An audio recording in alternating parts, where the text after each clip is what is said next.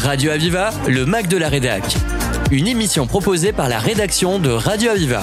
Bonjour à toutes et à tous. Bonjour Yann Targat. Vous êtes associé euh, depuis 98 au cabinet Armandé et Targat euh, pour assister des clients sur la protection industrielle et la propriété informelle, je dirais. La propriété intellectuelle, euh, le RGPD, la, la compliance et aujourd'hui les lanceurs d'alerte. Donc, vu le tour que ça prend, vous devez être occupé. Ça va commencer, je, je pense. Ouais. Donc euh, c'est important. Vous êtes aussi euh, le délégué régional de Jessica. Alors on va vous demander d'expliquer à nos auditeurs euh, ce dont il s'agit. Alors Jessica, c'est un, réseau d'avocats euh, français et, et international qui a, qui a la spécificité d'être essentiellement francophone. Euh, Jessica, c'est l'acronyme de gestion des systèmes informatisés des cabinets d'avocats. C'est un, un- un- une vieille appellation qui remonte aux origines de la création de ce réseau. Ouais. Et j'en suis le délégué régional et ma région va de Nice jusqu'à Carcassonne. Donc euh, à ce titre-là, Yann Targat, vous faites l'animation de ce réseau sur des questions propres à la profession, Absolument.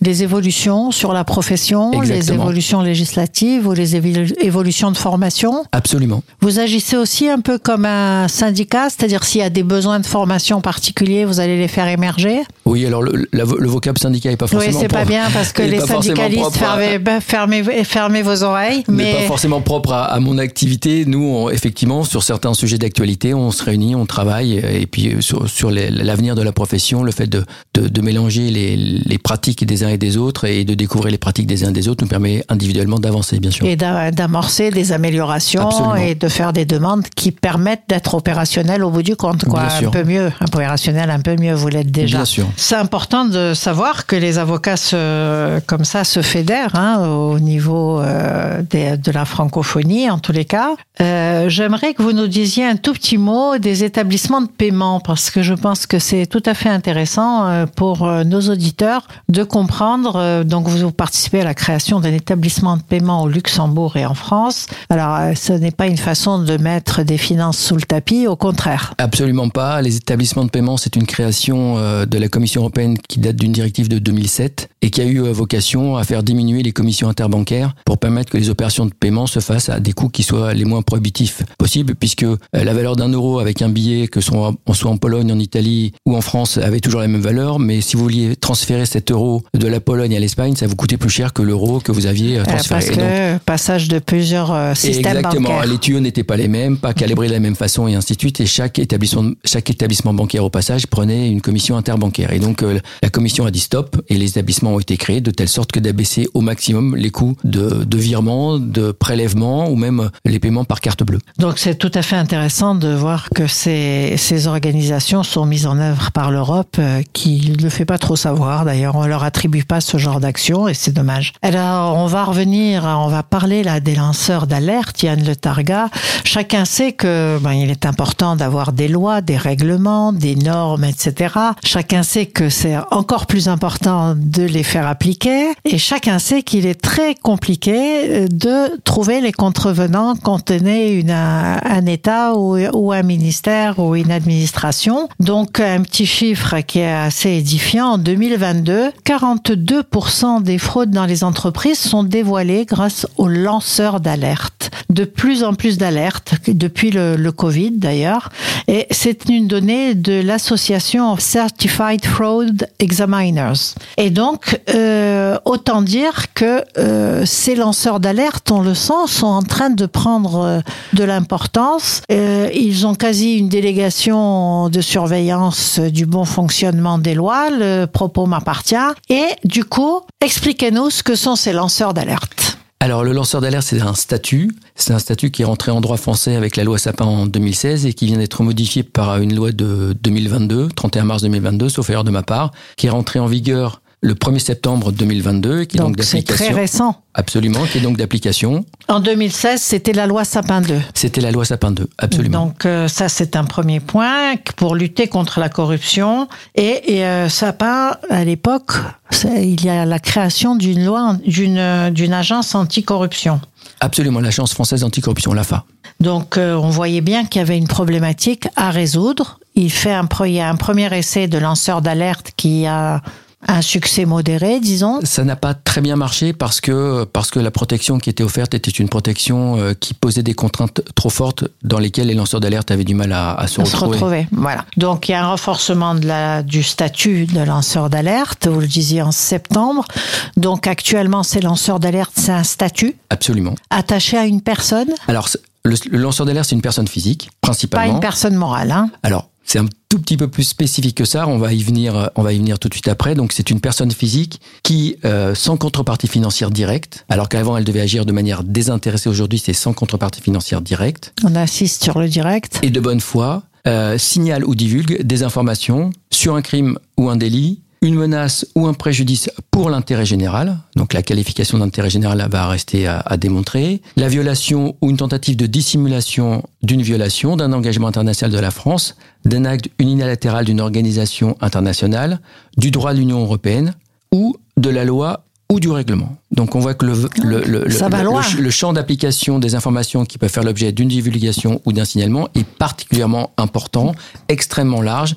La seule contrainte qui à ce stade est imposé, c'est que les informations qui doivent, qui font l'objet du signalement ou de la divulgation, si elles n'ont pas été obtenues dans le cadre des activités professionnelles, le lanceur d'alerte doit avoir en, été, doit avoir, en avoir été le témoin direct. D'accord. Soit c'est une information qu'il a dans, un dans son secteur professionnel, dans le cadre de son activité professionnelle, donc on estime que c'est cadré, d'accord, qu'il a la grille d'analyse ad hoc. Si jamais ça n'est pas le cas, si c'est à titre comme ça personnel, hors activité personnelle, il professionnelle, il doit être témoin direct. Exactement. Pour éviter d'être manipulé ou d'avoir une interprétation. Et, et, rentre, et rentre sous le bénéfice de, de ce statut trois nouvelles personnes et c'est un peu la nouveauté. C'est aussi la nouveauté. La grosse nouveauté, c'est l'absence de contrepartie financière euh, direct. direct. Oui. Et l'autre nouveauté, c'est que il y a ce qu'on appelle les facilitateurs. Oui qui peuvent bénéficier du statut. Alors qu'est-ce que c'est qu'un facilitateur au sens de la nouvelle loi? C'est une personne physique, possiblement. C'est aussi une personne morale. Tout à l'heure, on évoquait la Oui. notion de personne morale. C'est une personne morale de droit privé à but non lucratif. Donc c'est les syndicats et les associations qui aident un lanceur d'alerte à euh, procéder à un signalement. Ça, c'est la première catégorie. La deuxième catégorie nouvelle, ce sont les donc, pardon, je vous interromps, Yann Le Targa. Ça peut être euh, une association qui apporte une information à un, à un lanceur d'alerte. qui aide le Qui lanceur. aide le lanceur d'alerte se à pas. structurer. Elle ne se substitue pas à lui, mais elle l'aide à faire son signalement ou sa divulgation. Elle peut lui apporter un complément d'info, elle peut lui apporter un témoignage, elle peut lui apporter, euh, voilà. Ou une aide matérielle pour, pour, pour, pour à son signalement. rechercher, par exemple, euh, Tout des informations. Ok. La deuxième catégorie qui rentre maintenant dans le bénéfice du statut de lanceur d'alerte, ce sont les personnes physiques en lien avec le lanceur d'alerte. Clairement, les amis ou la famille qui ont aidé le lanceur d'alerte et qui peuvent être l'objet euh, de menaces ou euh, de suppression de poste, D'intimidation. de la part des gens qui ont fait l'objet de ce signalement ou de cette divulgation. Et la troisième, et là c'est très intéressant, ce sont les entités juridiques contrôlées par une personne physique qui devient lanceur d'alerte. En clair, je suis moi lanceur d'alerte personne physique, mais j'ai ma société À côté. à côté. Ouais.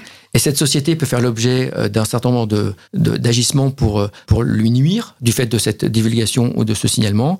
Et ben aujourd'hui, cette société bénéficie également Donc, du va- statut ouais. de lanceur d'alerte en tant qu'entité juridique. On va protéger l'entreprise du lanceur d'alerte, bien qu'elle n'ait rien à voir avec l'alerte lancée, Bien sûr. simplement pour qu'il n'y ait pas de coercition. Exactement. Si sur un marché, vous, vous dénoncez des agissements que vous trouvez frauduleux ou contreviennent aux règles, à la loi ou au règlement, ben, vos, vos concurrents pourraient très bien cesser de vous fournir, cesser de vous acheter, euh, vous faire perdre des contrats et ainsi de suite. Et donc là, en bénéficiant du statut de lanceur d'alerte, en faisant bénéficier votre entité juridique du statut de l'alerte, vous bénéficiez donc de ce statut et vous êtes intégralement protégé. Donc c'est important, euh, on va voir que ça, ça a des répercussions importantes et euh, on va faire une première pause musicale et voir comment justement dans l'entreprise se, se déclinent ces plateformes d'alerte, etc. Avec plaisir.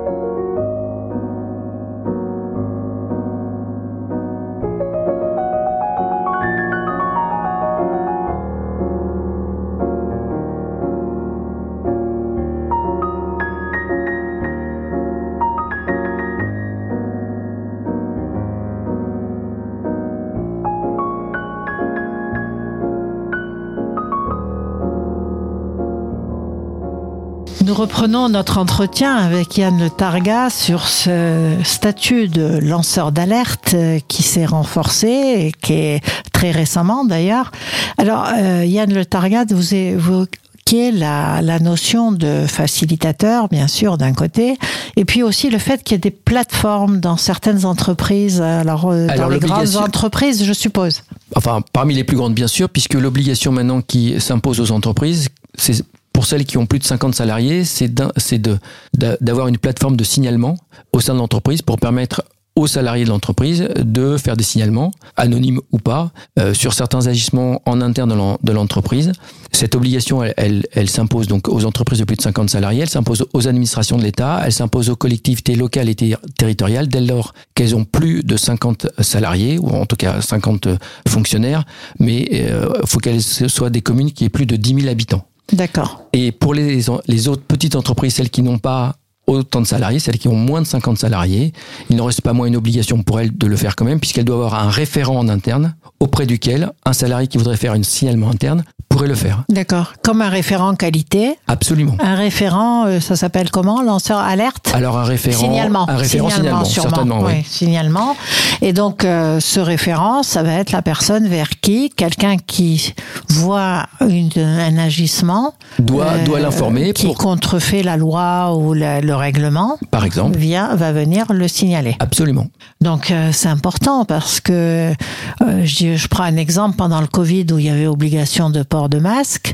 Est-ce que dans ce cas-là, c'est un sujet qui pouvait faire l'objet d'un- signalement en interne, même si c'est tranquille, mais montrer qu'on Ça- s'alerte, qu'on s'alarme de cela? Eff- effectivement, ça pourrait faire l'objet d'un signalement. C'est l'enjeu de la violation de la loi ou du règlement existe, puisqu'il y a bien Ouais. une violation de la loi ou du règlement en ne portant pas le masque alors qu'on en a l'obligation. Ouais. Cela étant dit, c'est un signalement qui doit faire l'objet d'un traitement en Interne, interne, oui. euh, sans, sans- sans grande gravité. Il y a des, Donc Yann Le Targa, il s'agit pas de mettre de l'huile sur le feu et de créer la guerre Bien partout. Euh, L'idée, c'est de dire qu'il y a signalement possible et gestion interne d'abord possible, Oui, certainement. parce que à la différence de la loi ancienne, la loi ancienne pour les signalements prévoyait une, une- euh, des signalements par étapes. Il fallait d'abord faire un signalement en interne, et puis si ce signalement en interne ne donnait aucun effet, on pouvait faire un signalement en externe, et si ce signalement en externe ne donnait aucun effet, à ce moment-là, on pouvait faire une divulgation publique. Aujourd'hui, Ouais. la loi a totalement transformé les choses. Aujourd'hui, le signalement peut être fait en interne ou en externe euh, avec un certain nombre de conditions. C'est-à-dire, soit il pense qu'en interne, les conditions sont réunies pour que s'il fasse un signalement, il sera traité. S'il considère que ça n'est pas le cas, il fera directement un signalement en externe. Évidemment, un signalement en externe, c'est aux autorités compétentes, au procureur de la République, toute autorité qui serait À la CNIL, à la, toute Exactement. autorité L'autorité de la concurrence, toute autorité, le ministre de l'Agriculture, enfin toute, Ouais. toute autorité. Le, le décret qui est paru le 3 octobre 2022 liste 53 autorités. Euh, et puis cette, cette, cette, ce signalement en externe peut être aussi fait auprès du défenseur des droits, lequel défenseur des droits peut euh, vous donner le statut de lanceur d'alerte. Il étudie votre dossier et il vous fait bénéficier de sa reconnaissance en tant que défenseur des droits du statut de lanceur d'alerte. Et puis si ces deux signalements internes et externes ne fonctionnent pas, si le signalement externe ne fonctionne pas, à ce moment-là, vous pouvez faire une divulgation publique. Divulgation publique, c'est-à-dire que vous Ah, c'est permis. c'est désormais permis. À la suite d'un signalement externe qui n'a pas Abouti. prospéré, on peut faire, on peut faire une divulgation publique. c'est-à-dire que on Il n'y a, pas, rés- il n'y a pas été réservé de été suite. analysé. Il n'y a pas été réservé de suite. Voilà. C'est-à-dire qu'on n'en a pas tiré les conséquences. En tout cas, vous considérez qu'on n'en a pas tiré les conséquences. Et la divulgation publique peut être faite directement dès lors qu'il y a une menace. Sur la santé publique, une menace euh, importante. Une menace ou un péril imminent Ouais. sur, euh, sur l'environnement, sur des, sur des ça. situations euh, comme celle-là. Euh, je donne un exemple, quelqu'un qui utiliserait un produit hautement toxique sur des cultures, par exemple, Par il y a un péril évident. Alors, qu'est-ce qu'on fait, Yann Le Targa, du secret professionnel? De- Alors, il y a, il y a- il y a Comment cinq- ça se gère Il y a- ça? alors, il y a, y, a, il y a cinq secrets qui sont absolus, dans sur, les, sur la base desquels les, les, les textes qui les protègent ne peuvent pas être, euh, euh, comment dire, euh, pas pris en compte, oui, pas pris en compte par le lanceur d'alerte. C'est le secret euh, médical, euh, le secret professionnel de l'avocat, le secret des délibérations euh, judiciaires, le secret de l'instruction et le dernier secret m'échappe. Mais il va me revenir très rapidement. Donc, Euh, euh, euh, effectivement, le secret médical qui intéresse tout le monde. euh, Le secret de la défense nationale. Oui, bien sûr. Euh, secret d'État. hein. Alors, je précise aussi que les alertes peuvent être faites par les personnels de droit privé, donc tous les salariés de droit privé, mais peuvent être aussi faits par les fonctionnaires publics locaux et territoriaux, et également par les militaires. Donc tout le monde. le texte aujourd'hui, la loi Sapin telle qu'elle existe, protection des lanceurs d'alerte, vise absolument l'ensemble de la population, tous secteurs d'activité confondus. Et ça peut être quelqu'un qui travaille dans une entreprise, qui signale quelque chose, ou qui peut, sur l'entreprise, je dirais, ou qui signale quelque chose par ailleurs, peu importe. Absolument. Le statut est, le, le statut Alors, est très est- large, hein, quand même. On est toujours dans la même contrainte, c'est que si c'est pas dans le cadre de ses activités professionnelles, il doit en avoir eu directement et direct. personnellement connaissance. Ouais, Voilà. c'est ça. Et s'il bénéficie de ce statut, c'est l'irresponsabilité pénale absolue, totale. C'est l'irresponsabilité totale et absolue sous la, sous la condition qu'il ait, à l'époque de son signalement, des motifs raisonnables de considérer que les faits qu'il a révélés étaient nécessaires à la sauvegarde des intérêts en cause. C'est ça le critère. Donc, irresponsabilité civile et pénale. Et pénal. Donc, euh, c'est Le vraiment... parapluie- le parapluie est, est ouvert énorme. constamment. Euh, le champ d'application du lanceur d'alerte est total. Bien sûr. Sa protection est extrêmement importante. Tout à fait. Et donc, euh, on espère, en tous les cas, qu'il n'y aura pas de manquement euh, par euh, vengeance personnelle ou autre. Alors, si, si le lanceur d'alerte faisait l'objet de mesures de coercition ou de rétorsion, aujourd'hui la loi elle va encore plus loin puisque si par exemple pendant le cas d'un salarié qui est licencié directement après avoir lancé une alerte, il peut contester son licenciement qui est nul de plein droit et dans le cadre de la procédure qu'il ferait à l'encontre de son employeur, pour prendre cet exemple-là, il appartiendrait à l'employeur de démontrer que la mesure de licenciement n'est en aucun cas liée avec le signalement, euh, la divulgation. C'est-à-dire que c'est à l'employeur de faire la preuve qu'il n'y a pas de lien. exactement, Ce qui est compliqué à faire quand très même. hein. compliqué. Donc, euh, vous qui êtes avocat, euh, je suppose que vous allez vous occuper de ces questions-là. Ce genre de choses, bien Puisque sûr. vous vous occupez de la propriété intellectuelle, mais aussi euh, de, la, de la protection des données, etc., et des règlements sur les données. Donc, c'est un champ nouveau qui C'est un champ qui, est très énorme. important, qui est énorme, que ce soit au niveau de l'entreprise pour se prémunir de ce genre d'agissement, c'est-à-dire mettre en place les conditions pour que le signalement se fasse essentiellement en interne et pas en externe, de comment traiter le signalement une fois qu'il est arrivé, et puis du côté du lanceur d'alerte, vérifier là qu'il peut bénéficier du statut et qu'il remplit toutes les conditions pour être un lanceur d'alerte bénéficiant de ce statut, parce qu'évidemment lancer une alerte, même si elle est fondée et dont on bénéficie pas de statut, les, les- les mesures de rétorsion peuvent être gigantesques. Énorme, bien Énorme. sûr, c'est important. Euh, donc du coup, euh, une entreprise a totalement intérêt à avoir une plateforme de signalement et de gérer sûr, tranquillement les signalements qui sont faits. tranquillement avec un délai qui est prévu par le par le décret qui est de qui est de trois mois donc tranquillement c'est J'enlève le tranquillement. c'est Donc de gérer très très vite. Voilà mais bon donc il faut signalement. il faut évidemment être être anticipé et donc être prêt à recevoir des signalements être prêt à les traiter donc être prêt à investiguer euh, et, euh, mandater des gens pour faire des enquêtes internes pour vérifier si le signalement est fondé ou n'est pas fondé être en capacité de dire tout de suite que le signalement n'est pas fondé ou être en capacité de dire celui-là attention alerte rouge Ouais. il faut le traiter comment on fait et ça peut déboucher sur des choses intéressantes puisque euh, lorsque on, pour des signalements particulièrement graves euh, liés par exemple à la corruption, la fraude fiscale ou du blanchiment d'argent, euh, même euh, Du problèmes- harcèlement. même alors pas pas, Pas trop. vraiment pas vraiment harcèlement mais sur l'environnement Ouais. vous pouvez après une enquête interne à la suite d'un signalement aller euh, voir le procureur de la République et lui dire voilà j'ai découvert ça dans mon entreprise voici les éléments que je porte à votre connaissance et ça permet de négocier avec le procureur de la République une convention judiciaire d'intérêt public qui vous reconnaissez la faute vous payez l'amende vous payez le préjudice mais en tant qu'entreprise, vous n'avez pas euh, de casier judiciaire et donc ça. vous pouvez continuer à participer au marché public après avoir Eh oui, évacué les brebis galeuses euh, de votre, de votre entité parce que quand vous avez des entreprises où il y a plus de 50, euh, 100, 200, 300 salariés, vous n'êtes évidemment pas au courant nécessairement de tout ce qui se passe. Bien et sûr. quelquefois, il se passe des choses chez vous que vous découvrez à votre corps défendant, mais quand vous êtes devant le tribunal correctionnel à devoir répondre en tant que chef d'entreprise, eh ben, c'est compliqué. C'est intéressant de voir que ce- cet aspect que vous, que vous évoquez là, euh, Yann Le Targa, c'est-à-dire que pour l'entreprise, c'est peut être un moyen justement d'avoir connaissance de ce qui se passe et de pouvoir le gérer en interne avant que ça fasse l'objet euh, d'un scandale ça. externe ou d'un fait ça. gros pépin Ça peut, euh, même de être santé. ça peut même être un vecteur de communication, euh, non pas pour dire qu'on lave, on lave le, blanc, le, le linge plus blanc que blanc, mais que, mais que euh, au sein de telle entreprise, on est très attentif à l'éthique, on est très attentif à Bien ce que les règles soient respectées et qu'on est et donc ça peut ça peut aussi renforcer l'image très positif. parce oui. qu'aujourd'hui on, on sait très bien que l'image que véhicule une entreprise. Si vous faites travailler des enfants de moins de 6 ans dans des, dans des mines de charbon pour produire euh, truc, il y a un certain nombre de consommateurs qui viendront plus chez vous se servir et c'est tout à fait légitime et normal.